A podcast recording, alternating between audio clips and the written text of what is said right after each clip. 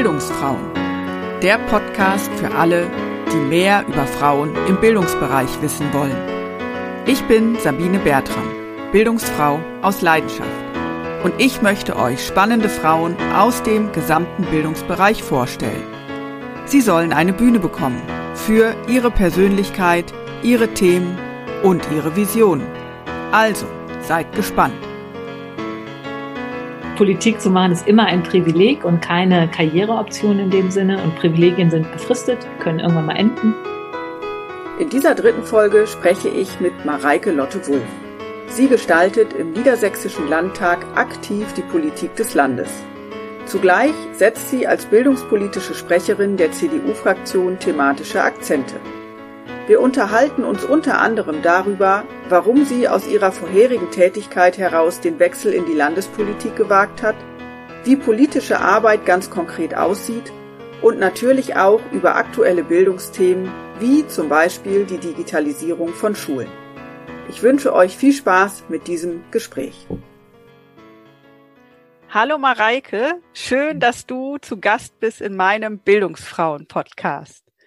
Hallo, liebe Sabine. Ich freue mich sehr, dass du mich äh, ausgewählt hast für deinen Podcast. Vielen Dank.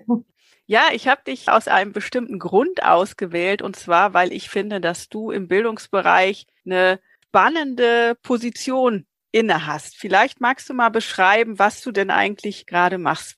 Ja, also ich bin im Moment tätig im Niedersächsischen Landtag und bin Sprecherin der CDU-Fraktion im Landtag für den Bereich Bildungspolitik. Also ich bin Abgeordnete hier aus Hannover und ja, als Sprecherin für Bildungspolitik ist es halt meine Aufgabe, einmal die ganzen Bildungspolitiker der CDU zu koordinieren und unsere Positionen herauszuarbeiten, dann natürlich zu den Bildungsthemen entsprechend zu sprechen und die Tätigkeit im Kultusausschuss des Landtags zu koordinieren für die CDU. Und im Moment sind wir in einer GroKo, das heißt, es geht auch darum, sich mit dem Koalitionspartner abzustimmen.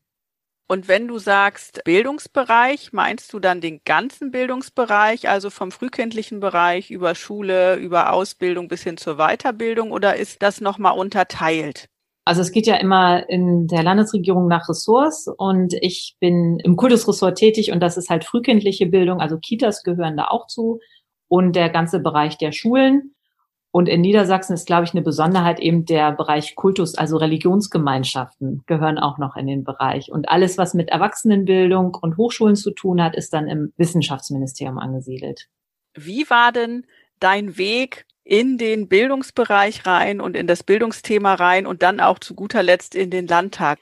Ja, erstmal komme ich aus einem Bildungshaushalt. Also meine Mutter war Grundschullehrerin und mein Vater hat einen Träger der Erwachsenenbildung geleitet, und zwar für einen Verband. Ich glaube, das ist so eine Prägung, das hätte ich natürlich vor ein paar Jahren noch äh, vehement bestritten, aber es ist einfach so eine Prägung, die man mitbekommt aus dem eigenen Elternhaus heraus.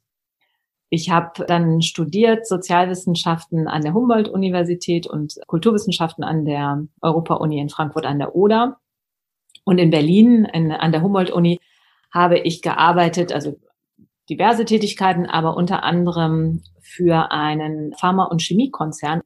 Und da habe ich das Bildungsforum betreut. Also die haben sich viel um diese Themen Ausbildung oder wie können sie sich noch engagieren, mehr im Bildungsbereich als Konzern.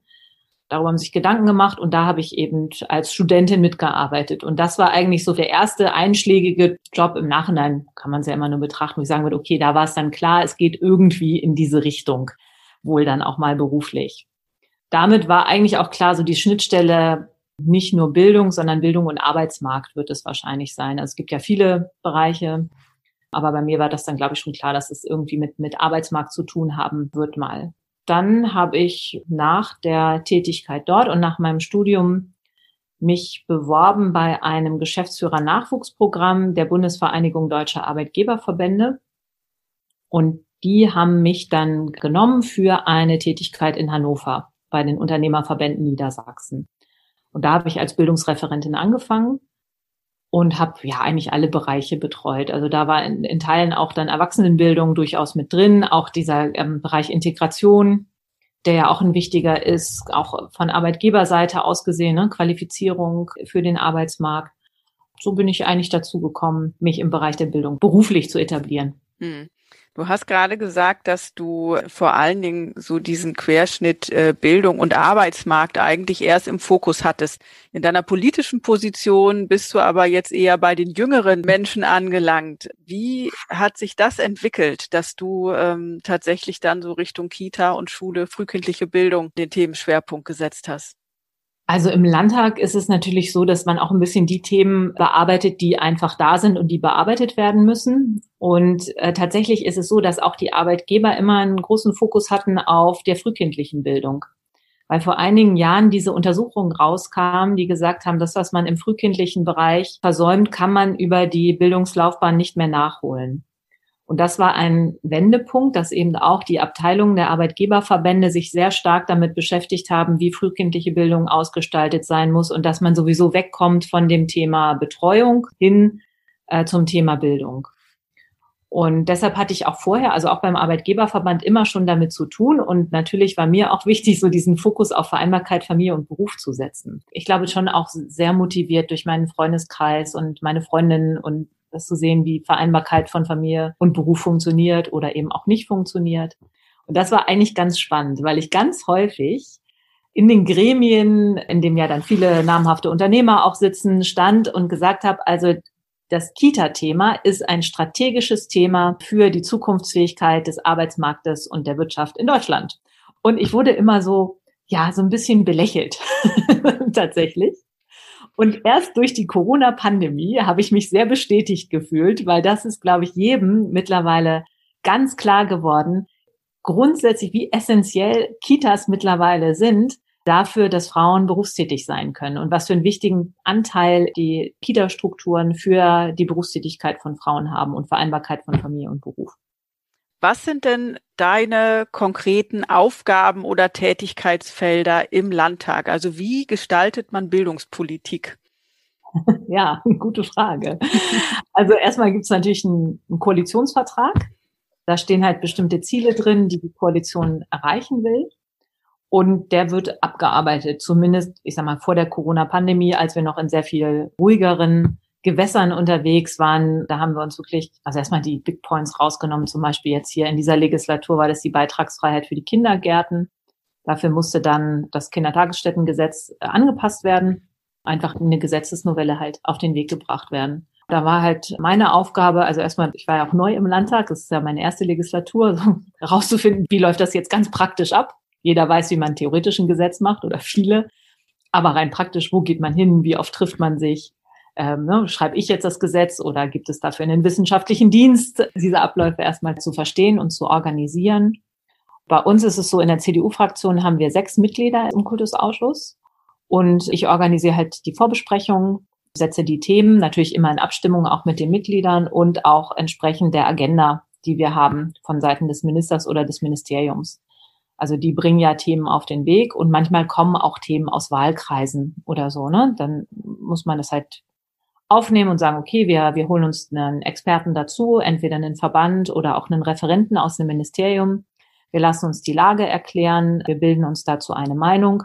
Wir sprechen die dann mit dem Arbeitskreis Kultus der SPD entsprechend ab und gucken, was können wir in einem bestimmten Bereich erreichen. Hm. Und dann ist es natürlich noch so, dass in so einem Ausschuss ganz viele Oppositionsanträge auflaufen, zu denen wir uns dann positionieren müssen entsprechend. Oder wir schreiben auch eigene Anträge. Ich habe zum Beispiel einen Antrag auf den Weg gebracht zum Thema Schule und Digitalisierung, also schon vor der Corona-Pandemie, weil das einfach eines der Kernthemen ist, die wir im Moment bearbeiten müssen. Also muss es dazu einen Antrag geben mit Forderungen. Was ich mich ja in Vorbereitung auf unser Interview gefragt habe, ist, wie bildet ihr eigentlich als Partei so eine Meinung oder Position aus? Also wie stimmt ihr euch da ab, dass ihr zum Beispiel bei dem Thema Bildung, wo es ja sehr viele unterschiedliche Meinungen auch gibt. Wie einigt ihr euch da auf eine mhm. Parteimeinung oder auf so, so Eckpunkte? Wie funktionieren da die Meinungsbildungsprozesse? Also in der CDU ist es ja so, dass wir auch sehr viele Leute haben, die kommunalpolitisch aktiv sind. Das heißt, wir haben schon auch eigentlich in jeder Kommune ausgewiesene Bildungspolitiker und Politikerinnen natürlich auch, die in den Schulausschüssen sitzen oder in den Jugendhilfeausschüssen, wenn es um den Bereich Kita geht und die deshalb auch sehr genau wissen, was so im Bildungsbereich halt wichtig ist. Die haben dann nochmal ein Forum im sogenannten Landesfachausschuss Bildung, der geleitet wird von André Bock, dem Vorsitzenden unseres äh, Kultusausschusses. Und da werden dann eigentlich so Themen diskutiert, Meinungen gesammelt, Positionspapiere formuliert etc. Und dann gibt es natürlich in der Partei auch die ganzen Anträge auf den Landesparteitagen. Also jeder Kreisverband kann ja einen Antrag schreiben und jede Vereinigung. Und da kommt natürlich immer diverses dann auch zum Bildungsbereich. Und dann, also sieht man halt schon so, was sind so die Themen, wo geht so die Meinung hin, was wird kontrovers diskutiert, was ist eigentlich einhellig. So kommt dann ein Meinungsbild irgendwann zustande. Und genau, also das Ganze findet dann natürlich immer einen ganz greifbaren Punkt im Regierungsprogramm. Also wenn wieder eine Wahl ansteht, wird ein Regierungsprogramm geschrieben, wo dann diese Prozesse auch mit einfließen. Ja, und im Landtag, also das ist so ein bisschen eher getrennt voneinander. Also Parteiarbeit ist das eine.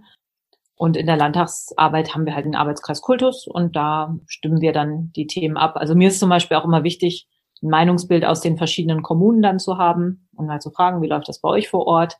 Keine Ahnung, wie ist die Corona-Lage jetzt im Moment oder wie sieht's bei euch aus mit der Sprachbildung im Kindergarten? Und das führt eigentlich, finde ich, auch immer zu einem ganz guten Ergebnis. Plus dann die Meinung von den Verbänden natürlich oder von auch Praktikern. Also schreiben ganz viele Leute an und wenn das dann relevante Themen sind, laden wir die auch gerne mal ein in den Arbeitskreis Kultus, um uns da eine Meinung anzuhören. Ne? Für mich persönlich ist politische Arbeit oft so, so ein bisschen abstrakt und ich finde das ganz spannend, mal von dir so erläutert zu kriegen, wie sind denn eigentlich die Prozesse und wie, ja, stimmt ihr euch da eigentlich ab und wie wird auch die Meinung herausgebildet? Weil, ich sag mal jetzt für mich als interessierte Bürgerin, ich ja. lese natürlich dann, die Partei hat die Position und die Partei hat die Position und die sind zum Teil dann auch mal unvereinbar. Also wenn ich jetzt mal das Thema Gesamtschulen irgendwie rausgreife beispielsweise, ja, dann frage ich mich halt, woher kommt diese starke Unterscheidung zwischen den Parteimeinungen? Ich glaube, das liegt auch immer ein bisschen daran, welche gesellschaftliche Gruppe so in einer Partei verankert ist und wie deren Haltung ist. Also Gesamtschulen, das ist so eine uralt Debatte, die ich eigentlich ungern führen möchte, ehrlich gesagt. Es war so das Beispiel, was mir einfiel, ja. so, weil, weil daran macht sich vieles fest. Das ist immer so ein Konflikt, den ich wahrnehme dass zum Beispiel SPD und CDU an dem Punkt einfach grundsätzlich anderer Meinung sind. Genau, also das ist, glaube ich, so eine ideologische Diskussion auch aus den 70er Jahren. Also welche Art von Pädagogik befürwortet man? Und so richtig gelöst haben wir das ja bis heute eigentlich nicht. Also wir haben jetzt so eine Art Schulfrieden in dieser Legislatur. Wir haben gesagt, da wird jetzt nichts mehr dran geruckelt und nichts mehr angefasst, äh, was diese Schulstruktur angeht. Aber im Prinzip ist das, glaube ich, eine Frage, die wirklich ideologisch begründet ist, nach wie vor. Also zum Beispiel die Frage, muss es noch einen Fachlehrer geben, ja oder nein? Die hängt da einfach dran. Und das ist ja auch so eine grundsätzliche Frage, wie verstehe ich denn Bildung? Ist mhm. jetzt eine Lehrkraft ein Lernbegleiter, der mich irgendwie nur methodisch anleitet, oder ist das wirklich ein Experte, der mir hilft, einen Wissensbereich äh, zu erschließen? Mhm. Und ich glaube, in diesem Spannungsverhältnis bewegt sich das und die Wahrheit liegt mal wieder irgendwo dazwischen. Ja. so, oder vielleicht sollte er auch beides können. Und ich glaube, da ist einfach auch so um die Reform im Bildungsbereich super hart gerungen worden und auch mit echt harten Bandagen in Teilen. Ne? Wird mhm. ja bis heute. Also ich glaube, so eine Thematik, weshalb gerade dieses Thema auch so polarisiert hat, war immer die Frage auch dann natürlich der dualen Ausbildung und der Berufsbildung wenn du dir eine Schulstruktur in so einer Kommune anguckst zum Beispiel und da kommt eine integrierte Gesamtschule hin anstatt einer Oberschule. Also dann gibt es häufig die Angst, dass die Leute halt nicht mehr in der Berufsbildung ankommen, weil so diese Säule für die duale Berufsausbildung fehlt. Das ist, glaube ich, auch noch ein Thema. Wie gehst du denn persönlich damit um, wenn die Parteimeinung bei einem Bildungsthema doch abweicht von deiner persönlichen Meinung dazu? Gab es das schon mal? Also, dass du so in dir so einen Konflikt gefühlt hast, so, pff, da stehe ich jetzt eigentlich gar nicht so dahinter, aber ich muss das irgendwie vertreten? Also in dieser Schärfe würde ich sagen, bisher noch nicht. Aber natürlich gibt's harte Auseinandersetzungen auch parteiintern. Also ich meine, Ganztagsschule war ja auch ein Thema, wo die CDU ganz lange mit sich auch gerungen hat. Und wenn man dann manchmal auf Leute trifft, die wirklich so, ja, die reine Lehre vertreten, ne, dass es keine Ganztagsschulen geben soll und dass sich äh, nachmittags die Mütter um die Kinder kümmern sollen, da spüre ich schon Konflikte, weil ich irgendwie mittlerweile denke, naja, also wir sind halt weiter und es ist klar, dass eine Mehrheit der Frauen sich eben äh, auch eine Berufstätigkeit wünscht, die auch am Nachmittag stattfinden soll. Und deshalb ist ein ganztägiges Betreuungsangebot in der Schule sicherlich auch eine wichtige und gute Sache. Und ob das jetzt eine Hort ist oder eine Ganztagsschule, darüber kann man sich meinetwegen auch nochmal streiten. Sowas gibt's schon, so, solche Punkte. Aber bisher hatte ich noch nicht so große Konflikte, dass ich dachte, oh ja, jetzt muss ich austreten. Irgendwie anders orientieren. Zumal es ja auch und es einfach spannend ist, sich auch in diese Debatten dann einzubringen. Ne? Also zu gucken, wie kann ich mich da äh, positionieren oder woher kommen vielleicht auch manchmal bestimmte Meinungen. Also sind die Leute einfach nur boniert oder haben sie vielleicht auch wirkliche Gründe, weshalb bestimmte Strukturen oder bestimmte Modelle für sie gut funktionieren. Also im ländlichen Raum in Teilen braucht man vielleicht auch kein Ganztagsangebot, weil wirklich viele Frauen nachmittags gerne die Kinder selber betreuen oder die Familie noch anders funktionieren oder ähnlich. Ne? Also das will ich den Leuten gar nicht abstreiten, dass sie auch immer gute Gründe haben für ihre Position, die sie vertreten. Wie bist du denn damals an den Punkt gekommen, in die Politik zu gehen, aus einem Verband heraus und ja, Bildungsarbeit sozusagen auch noch auf einer anderen Ebene gestalten zu wollen? Ja, das war eigentlich eine ganz interessante Geschichte, weil ich damit nicht in dieser Form nicht gerechnet habe und auch nicht hätte rechnen können. Ich war eigentlich auch ganz zufrieden. Ich habe ja auch eine Verbandskarriere in dem Sinne gehabt, dass ich dann äh, kurz bevor die Wahl anstand in die Geschäftsführung befördert worden bin und von der Referentin zur Abteilungsleitung und so weiter. Also war ich da auch ähm, gut unterwegs in dem Verband und ich habe dann aber 2015, 2016 so das erste Mal ein so grundlegendes Störgefühl gehabt, dass ich dachte, die Dinge laufen derartig schief im Moment. Ich möchte mich da stärker einbringen. Und es waren drei prägende Ereignisse. Das war einmal die Wahl von Donald Trump zum amerikanischen Präsidenten, weil ich immer eine Transatlantikerin war. Weißt du, so die, diese Freundschaft, diese Verbindung zwischen Europa und den USA und innerhalb der NATO und was ja auch eine gewisse Sicherheit natürlich ausmacht für uns. Das war für mich irgendwie gesetzt, dass das auch so weitergehen würde. Und mit Donald Trump war ja dann klar, dass das eventuell enden könnte. Also es hat ja nicht geendet. Er ist ja in der NATO geblieben, zum Glück aber gleichzeitig auch zu erfahren, und ich glaube, das ging vielen Leuten so, dass jemand, den ich für so unzurechnungsfähig halte, wie Donald Trump, der mächtigste Mann einer westlichen Demokratie werden kann. Da habe ich gedacht, okay, jetzt ganz viele Werte stehen auf dem Spiel und zum anderen gelten irgendwie Regeln nicht mehr, die ich so kannte. Weil er sich ja auch an keine Regel gehalten hat, Menschen zu beleidigen, abwertend gegenüber Frauen zu sein oder gegenüber Menschen mit Migrationshintergrund und so weiter und so fort. Da dachte ich, wenn das unsere neuen Spielregeln sind, dann gefällt mir das Spiel nicht mehr. Ja, so, da muss ich mich einbringen. So, das war das erste. Das zweite war dann der Brexit, der uns ja jetzt bevorsteht. Ich habe in, in Frankfurt an der Oder studiert, an der Europa-Uni.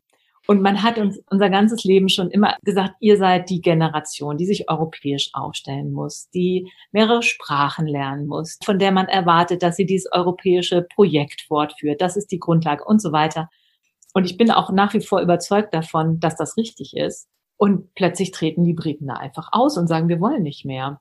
Und das ja auch in so einem Wahlkampf, der so schmutzig und so niveaulos geführt wurde, dass ich irgendwie gedacht habe, ich verstehe mein Europa nicht mehr und diese Idee der Einigung wird auf einmal zunehmend in Frage gestellt. So, und jetzt das dritte Ereignis, das waren die Wahlergebnisse. Also wir hatten, glaube ich, das muss 2016 gewesen haben, hatten wir drei oder vier Wahlen, drei Landtagswahlen und ich meine eine Kommunalwahl. Und als Reaktion auf die Flüchtlingskrise damals, die mich auch in mein Sicherheitsgefühl äh, tief erschüttert hat, aber dennoch mich nie im Leben dazu verleitet hätte, eine Partei wie die AfD zu wählen, aber viele andere Menschen schon. Also als Reaktion auf diese Flüchtlingskrise zog ja die AfD dann in die Parlamente mit zweistelligen Ergebnissen ein. In Teilen ja bis zu ein Viertel. Und das war für mich dann irgendwie der Punkt, dass ich gedacht habe, okay, nicht nur Donald Trump sprengt alle Regeln, die Briten treten aus der EU aus, auch hier in Deutschland laufen die Dinge irgendwie schief. Und dann habe ich gedacht, die bürgerliche Mitte sollte ihre Stimme lauter werden lassen. Und da ich mich dazu zähle, habe ich dann gedacht, so jetzt muss ich aktiv werden. Bin dann hier zu unserem Kreisvorsitzenden damals gegangen, zu Dirk Töpfer und habe gesagt, ich würde mich gerne irgendwo einbringen. Und zu meiner großen Überraschung und Verwunderung hat er mich dann darauf hingewiesen, dass ein Wahlkreis frei wäre in Hannover Mitte und dass ich, wenn ich mir das vorstellen könnte, dort kandidieren könnte. Und Das war dann ein bisschen mehr als erwartet. ich habe dann erst gedacht, je. Aber irgendwie hatte ich dann auch so das Gefühl, jetzt willst du was machen, jetzt wird dir was angeboten, was sehr prestigeträchtig ist. Jetzt kannst du nicht sagen, nein, also das mache ich jetzt nicht, sondern habe gedacht, das mache ich jetzt und äh, bin dann über die Liste und einen guten Listenplatz in den Landtag eingezogen. Also eigentlich war die Motivation gar nicht so sehr die Bildungsarbeit fortzusetzen, sondern so ein bürgerliches Verantwortungsbewusstsein. Und dass das ja in den Landtag führen würde, das war für mich nicht so berechenbar. Aber es ist sehr schön und es macht mir sehr viel Spaß, dass ich jetzt genau die Themen, die ich vorher beruflich gemacht habe, jetzt im, politisch auch fortsetzen kann. Ja, zumal es ja auch wirklich spannend ist, dass du von der einen ich sag mal, herausgehobenen, gestaltenden Position in die andere rübergewechselt bist, weil du natürlich jetzt schon auch als bildungspolitische Sprecherin und auch Fraktionsvize doch nochmal sehr präsent bist, eben auch für ein Thema und dadurch auch viele Themen setzen kannst einfach. Genau, das, das ist auch alles andere als selbstverständlich. Das muss auch gewollt sein innerhalb einer Partei. Und das hat sicherlich auch damit was zu tun, dass dafür eine Köpfe gesagt haben, ja, also sowohl das fachliche Know-how können wir gut gebrauchen, als auch die Tatsache, dass ich eine Frau unter 40 bin oder war, jetzt nicht mehr, aber damals war. Das hat also dann ganz gut gepasst. Aber das war auch einfach gewollt. Also gerade wenn man neu in einer Fraktion ist, dann fängt man normalerweise dann ganz hinten an, arbeitet sich langsam nach vorne. Aber das gibt es durchaus auch mal, dass Personen dann aus Verbänden in Fraktionen wechseln. Ja, auch das ist ja ein spannendes Thema und auch ein recht aktuelles. Ich weiß nicht, ob du das Buch Das neue Land von Verena Pauster kennst.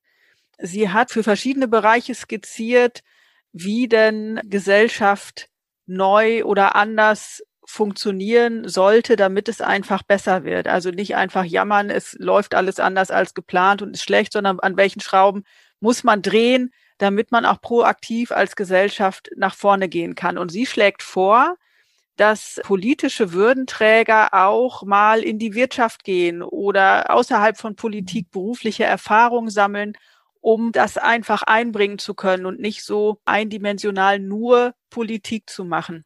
Wie ja. kommen dir denn deine beruflichen Erfahrungen, die du vorher gemacht hast, zugute jetzt in deiner Arbeit? Also sehr stark, würde ich sagen. Also es sind berufliche Erfahrungen, aber ich glaube, es sind auch diese Erfahrungen, nicht immer nur innerhalb der Politik agiert zu haben. Zum Beispiel eine Erfahrung, die total prägend ist, glaube ich, ist auch für jeden Menschen so, ist, dass ich 2008 auf den Arbeitsmarkt gekommen bin, mitten in der Wirtschafts- und Finanzkrise. Und dass ich erst mal eine Zeit lang nach einem Job suchen musste. Und so diese Erfahrung, du bist da irgendwo unterwegs und äh, hast dich qualifiziert, bist, ne, so hast das Gefühl, ja, jetzt kann mein Leben losgehen. Und dann geht halt gar nichts, weil einfach sich auf dem Arbeitsmarkt überhaupt nichts bewegt.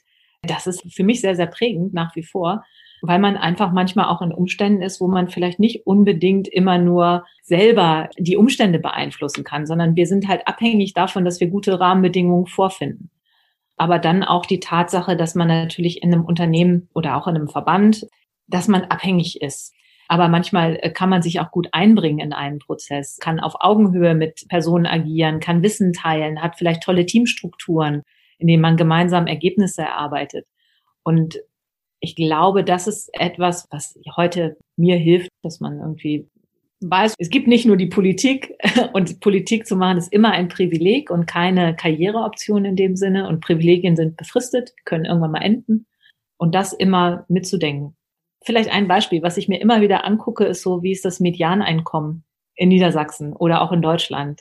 Einfach um zu wissen, okay, was verdienen Menschen so im Durchschnitt in diesem Land? Und das muss der Maßstab sein, weil ja Abgeordnete natürlich eine Diät bekommen, die durchaus über diesem Medianeinkommen liegt.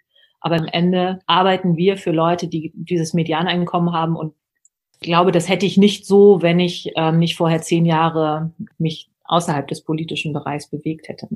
Wie sieht denn eigentlich so eine typische Arbeitswoche aus? Vor Corona oder während Corona? ja, vielleicht mal im Vergleich, also vor Corona und was hat sich verändert? Also eine typische Arbeitswoche vor Corona gab es nicht. Jede Woche sah anders aus und das macht es natürlich auch sehr spannend. Ich hatte ähm, sehr, sehr lange Arbeitstage. Also ich habe noch nie so viel gearbeitet äh, wie in den ersten drei Jahren Landtag also zehn Stunden Tage waren normal, vor allen Dingen auch durch viele äh, Fahrzeiten. Weil dadurch, dass ich bildungspolitische Sprecherin äh, geworden bin, ich war ich natürlich nicht nur in Hannover aktiv, sondern auch sehr viel weiter darüber hinaus. Habe viele Schulen besucht und Kindergärten und wurde auch häufig eingeladen für Sommerempfänge oder Grünkohlessen, um Vorträge zu halten, was mir gar nicht so klar war, dass das auch dazu gehört, aber das habe ich natürlich auch sehr gerne gemacht. Das hatte natürlich auch was damit zu tun, dass ich äh, stellvertretende Fraktionsvorsitzende auch noch bin für die Bereiche Wirtschaft und Bildung. Und ähm, deshalb gab es eigentlich nichts Typisches. Was halt immer dazugehört, ist, dass die Fraktion sich einmal in der Woche trifft am Dienstag, dass der Kultusausschuss in der Regel alle ein bis zwei Wochen tagt, dass der geschäftsführende Vorstand sich trifft einmal in der Woche und dass der Arbeitskreis Kultus auch nochmal einmal die Woche tagt. So plus eine Sitzung in Absprache mit dem Koalitionspartner. Also das sind so die Regeltermine. Und dazwischen findet dann alles andere statt. E-Mails beantworten, Wahlkreisanfragen beantworten, Vorträge halten, öffentliche Veranstaltungen machen, Presseanfragen beantworten. Also insgesamt äh, total erfüllend, aber auch echt viel am Anfang, ja. Vor allen Dingen, wenn man noch nicht so viel Routine hat. Am Anfang muss ich ja auch eine Bürostruktur erstmal aufbauen. Und hast du da bei der Einarbeitung auch Unterstützung erfahren von erfahreneren Kolleginnen und Kollegen oder musstest du dir das selber erschließen?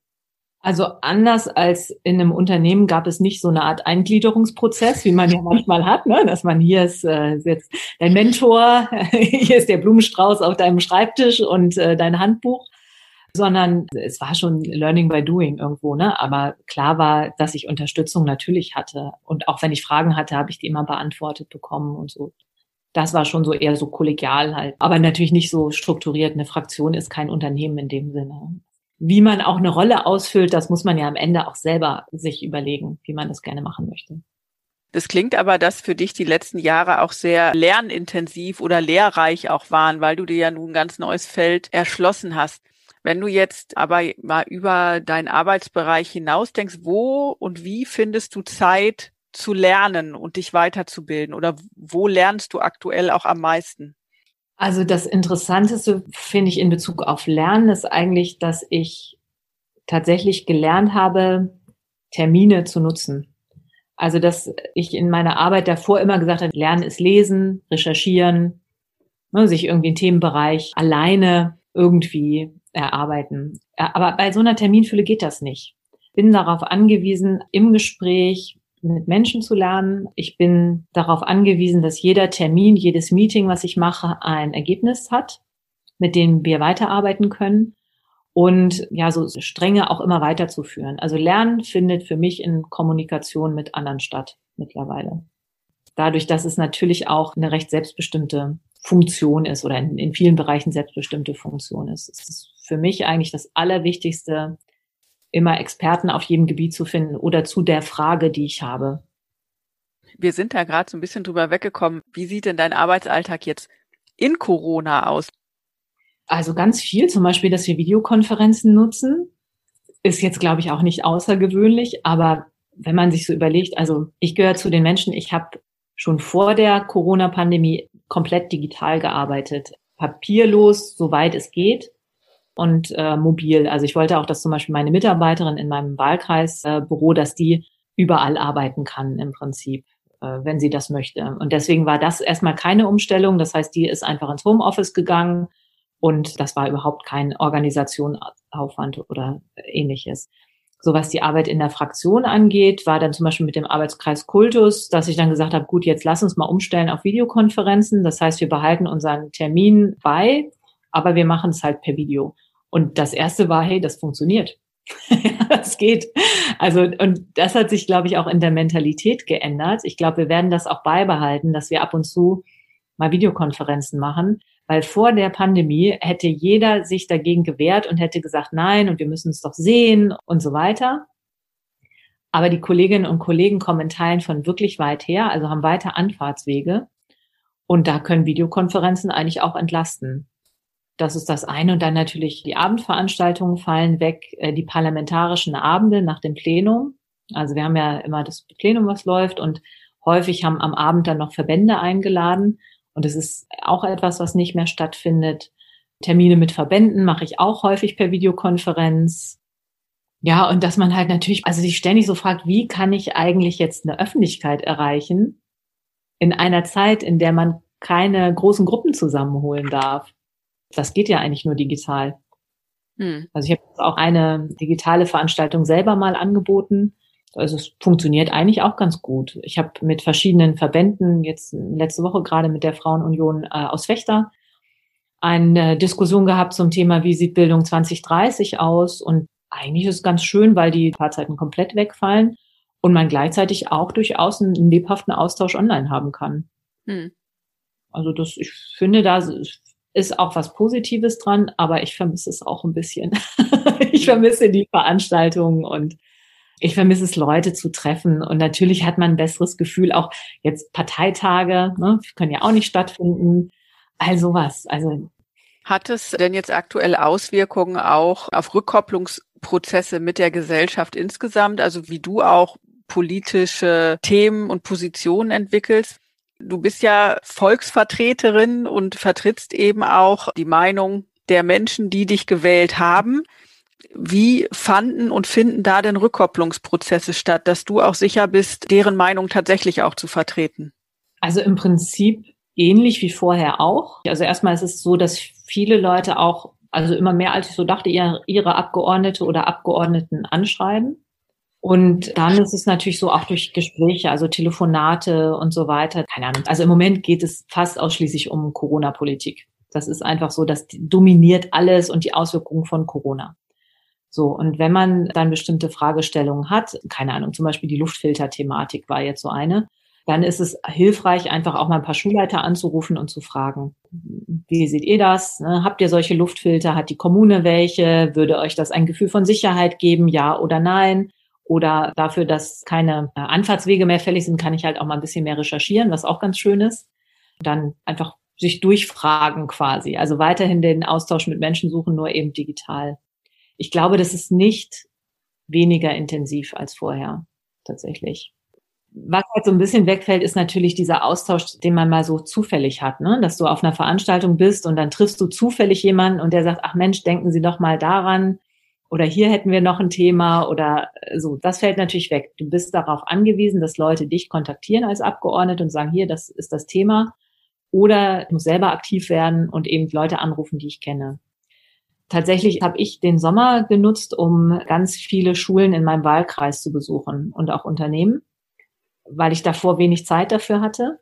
Da würde ich sagen, es ist sogar noch mal intensiver geworden, der Austausch. Natürlich dann nur mit Schulleitungen und ich habe keine Klassenbesuche in dem Sinne gemacht, aber das hat eigentlich nicht so gravierende Auswirkungen. Also jetzt von der Repräsentation her. Wo es halt Auswirkungen hat, ist natürlich in der Debatte, ne? die findet halt anders statt. Die mhm. öffentliche Debatte ist halt eingeschränkter. Also du hast weniger Foren, wo öffentlich diskutiert wird. Und natürlich sind diese Foren auch wichtig. Also, dass man eingeladen wird, auf einem Podium zu sitzen zu einer bestimmten Frage sich zu äußern. Das ist halt wesentlich weniger. Das, und das ist auch eine negative Auswirkung für Demokratie, glaube ich. Ne? Hm. Äh, hoffe ich, dass das sehr begrenzt ist und wir dann demnächst wieder loslegen können. Ja, du hast ja gerade schon äh, im Nebensatz erwähnt, dass du neulich digital eingeladen warst zu einer Veranstaltung, wo es um die Zukunft der Bildung ging, Bildung im Jahr 2030. Ne? Welche Auswirkungen hat Corona auf den Bildungsbereich in den nächsten Jahren? Also was wird jetzt deutlich und was muss sich entwickeln oder entwickelt sich auch daraus? Ich wäre auch mal gespannt auf deinen Eindruck, ehrlich gesagt, weil also meine erste Beobachtung ist, dass kein Lehrer, kein Schulleiter, kein Elternteil und kein Schüler zukünftig behaupten wird, dass Digitalisierung keine Rolle spielt. Also ich glaube, jedem ist jetzt klar, Digitalisierung muss sein. Und vor der Pandemie, als ich noch meinen Antrag geschrieben habe, habe ich ja auch mit vielen Leuten geredet. Und du hattest halt so ein bisschen das Gefühl, na ja, das ist so ein Add-on. Ja, das ist sowas, das machen wir extra, wenn man noch mal so ein bisschen was mit Medien machen will. Und das hat sich, glaube ich, ganz grundlegend geändert. Und das ist auch meine Haltung tatsächlich, ist eine Notwendigkeit. Wir kommen da nicht, äh, nicht drum herum, sondern wir müssen im Gegenteil jetzt endlich mal vor die Lage kommen, damit wir auch bei Entwicklung von digitaler Bildung oder digitalen Formaten und digitalen Möglichkeiten in Schule überhaupt State of the Art sind und vielleicht sogar mal wieder ein bisschen vor der Entwicklung, ja, ein bisschen Vorreiterrolle spielen können. Das ist, glaube ich, für Lehrkräfte halt besonders hilfreich. Also ich hatte ein ganz langes Gespräch mit einer Grundschullehrerin, die war ja, so Anfang 60, also jetzt auch nicht mehr so ganz weit weg von der Pensionierung und die war total begeistert, dass sie sich in so digitale Tools einfinden musste. Und die hat über Padlet, was ein relativ beliebtes Tool ist im Bildungsbereich, ihren Schülern halt den Unterricht vorbereitet. Und sie war so begeistert. Sie hat gesagt, ach, da gibt schon wieder was Neues und ja, so dieses Nachdenken, wie kann ich jetzt Bildung äh, gut organisieren und so. Und das wäre, glaube ich, vor der Pandemie ganz anders gewesen. Also weil wir ja auch mal so ein bisschen als Bittsteller, nicht bei allen Schulen, aber bei einigen Schulen waren, ne? so dann haben wir, bitte mach doch mal was, bitte bringt das dann, nee, und das geht nicht und oh, wir haben kein Breitband und so weiter. Und ich glaube, das hat sich grundlegend geändert. Das geht auch nicht wieder weg, hoffentlich. Ja, also das hoffe ich auch und wünsche ich mir auch, weil ich glaube, dass ja gerade viele digitale Tools oder auch, wenn man jetzt so Inhalte game-basiert darstellen, ja, dass man Schülerinnen und Schüler dadurch auch nochmal anders erreicht. Also wenn, wenn ein Kind Vokabeln lernt, in einem Computerspiel geht es leichter von der Hand, beispielsweise, ja, als schnöde zu lernen über Karteikarten oder so. Also ich glaube, dass da noch äh, eine Menge möglich ist ja. und sich da auch Schule noch öffnen muss gegenüber anderen Angeboten, um diese auch zu integrieren. Ja, sei, seien es jetzt, dass es äh, Verlage, die ja auch zum Teil wirklich schon gute digitale Angebote machen, aber auch Startups, die ja zum Teil auch wirklich gute und kreative Ideen haben, ja. Das finde ich muss noch mehr zusammengeführt werden und gebunden werden. Ich habe gestern just teilgenommen an einer Online-Konferenz vom Deutschen Institut für Erwachsenenbildung und habe da in einem Panel auch zwei eher technikbasierte ja, Lernplattformen, also einmal wirklich eine Lernplattform und das andere war wirklich so ein Serious Business Game, also wie kann ich äh, Führungskompetenzen entwickeln in einem Computerspiel. Was ich bedenklich fand an der Stelle war, dass eigentlich in die Entwicklung dieser Tools kaum Pädagogen eingebunden sind oder Didaktiker, sondern dass wir technisch entwickeln. Und ich glaube, da müssen wir wirklich aufpassen, dass die pädagogischen Kompetenzen nicht irgendwie äh, hinten überfallen, sondern dass es wirklich eine Verschränkung gibt und dass es da auch interdisziplinäre Teams gibt, die sowohl das pädagogisch-didaktische als auch das technische mitdenken. Und das, glaube ich, wird auch so die Aufgabe von den politischen Rahmenbedingungen in den nächsten Jahren sein. Also wie kriegt man das hin in so einem System wie unserem Schulsystem, was erstmal riesig ist und was ja hauptsächlich über Gesetze und Erlasse gesteuert wird? Wie kriegt man es hin, das da zu etablieren? Ich glaube, ein Ansatzpunkt wäre, und den möchte ich auch noch ähm, weiter verfolgen, so digitale Hubs für Schulen einzurichten. Also Orte, Firmen, weiß ich noch nicht, Organisationen, wie auch immer, wo du genau diese beiden äh, Themen hast, die Erstanlaufpunkt sind für Schulen, die sich auf den Weg machen wollen zur Digitalisierung, wo du irgendwie technisches Know-how hast, aber gleichzeitig auch pädagogisches Know-how und auch ein Ort, der eine Weiterentwicklung vorantreibt, um Schulen zu beraten, zu begleiten und auch Pädagogen oder vielleicht auch die Studienseminare noch stärker mit einzubinden. Wie kann die Ausbildung von Lehrkräften zukünftig aussehen, damit das Thema Digitalisierung äh, stärker verankert wird und Pädagogen sich auch kompetent fühlen in diesem Bereich, was ja manchmal auch ein Problem sein kann. Hm. Ich glaube, dass wir tatsächlich eine Struktur brauchen innerhalb des Schulsystems. Also das immer nur so als Querschnittsaufgabe zu verankern, ist, glaube ich, für so einen grundlegenden Umwälzungsprozess, wie wir ihn im Moment erleben, nicht ausreichend. Wie stehst du denn dazu, dass äh, Schulen auch mehr digitale Kompetenzen fördern müssen im Unterricht, mhm. zum Beispiel durch so verpflichtenden Informatikunterricht oder wie auch immer? Ja, also in Informatik fände ich sehr sinnvoll als eigenständiges Schulfach. Das ist natürlich immer total aufwendig, neue Schulfächer einzuführen, weil wir im Moment zu wenig ähm, Informatiklehrer haben.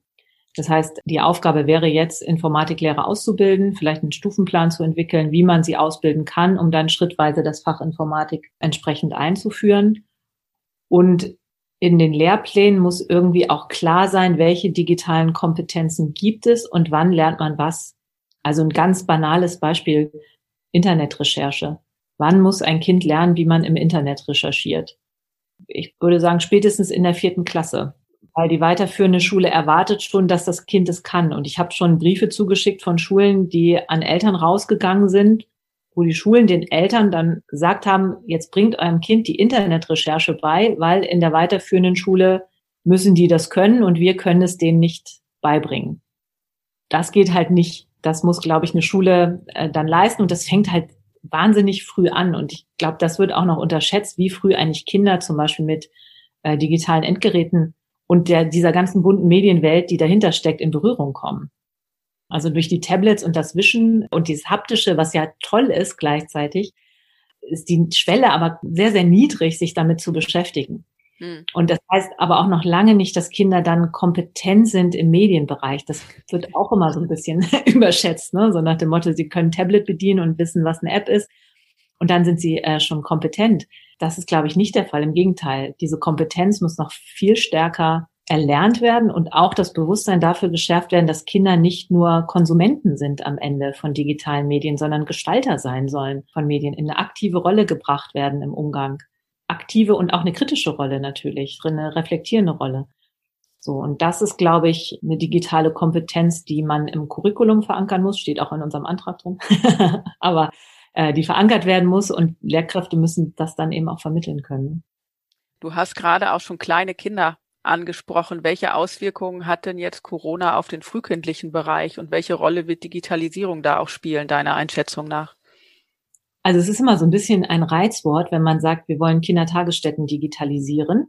ja, weil dann immer alle sagen nein und haltet die Geräte von den kleinen Kindern äh, möglichst lange fern. Aber dennoch glaube ich, dass äh, das Thema ziemlich wichtig ist. Und zwar erstmal deshalb, nicht so sehr, weil die Pädagogik so stark mit digitalen Medien arbeiten sollte, sondern weil man die Kita-Organisation über Apps viel einfacher gestalten kann, gerade jetzt in Corona. Also es gibt Kitas, die haben jetzt Apps. Da gibt es auch so Software, die kann man einkaufen.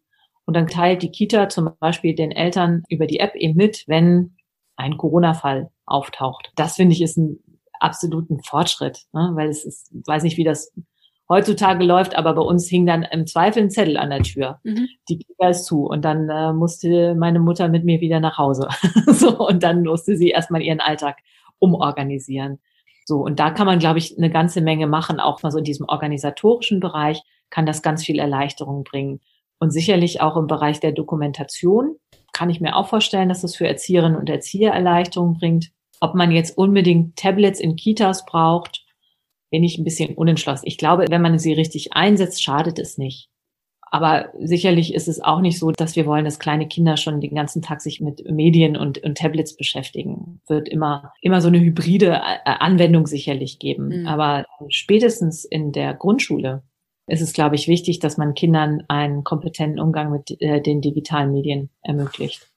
Auf der anderen Seite, also ich habe auch eine, die ist Amerikanerin und da war ich immer total beeindruckt, dass ihr kleines Kind schon immer irgendwelche Spiele gespielt hat. Also so Lernspiele waren das tatsächlich, ne, wo man mhm. dann irgendwie Zählen gelernt hat oder Rechnen geübt hat und so weiter. Das kann schon auch einen positiven Einfluss haben.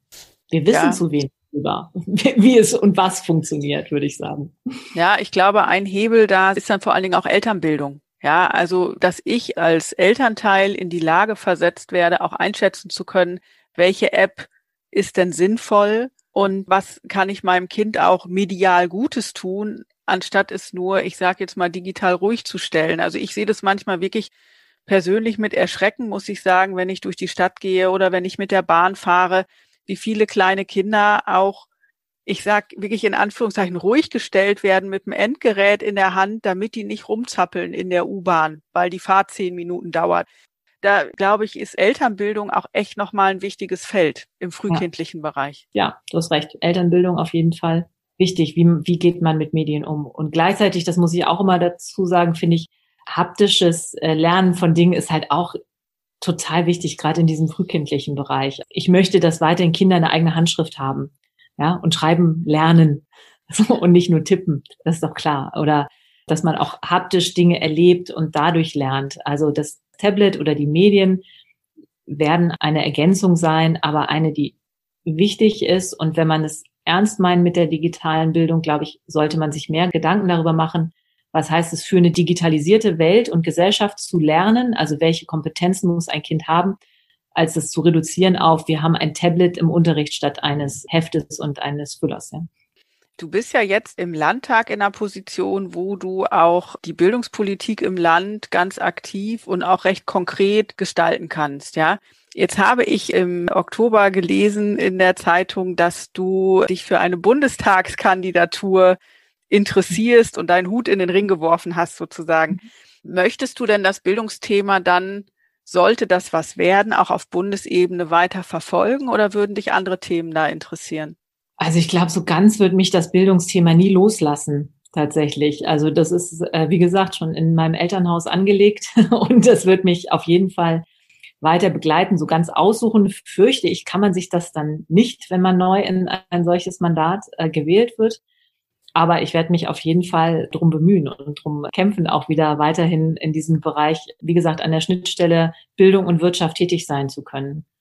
Das ist auf Bundesebene natürlich nochmal was anderes. Was halt spannend ist, ist, dass der ganze Bereich Innovation und Forschung natürlich stärker vorangetrieben wird durch den Bundestag oder auch ein Thema, das äh, gute Kita-Gesetz beispielsweise. Das wird der nächste Bundestag hoffentlich verlängern. Ich werde mich zumindest dafür einsetzen, dass die Gelder dann nochmal kommen. Also ich glaube, Bildung wird mich nicht mehr loslassen in diesem Leben.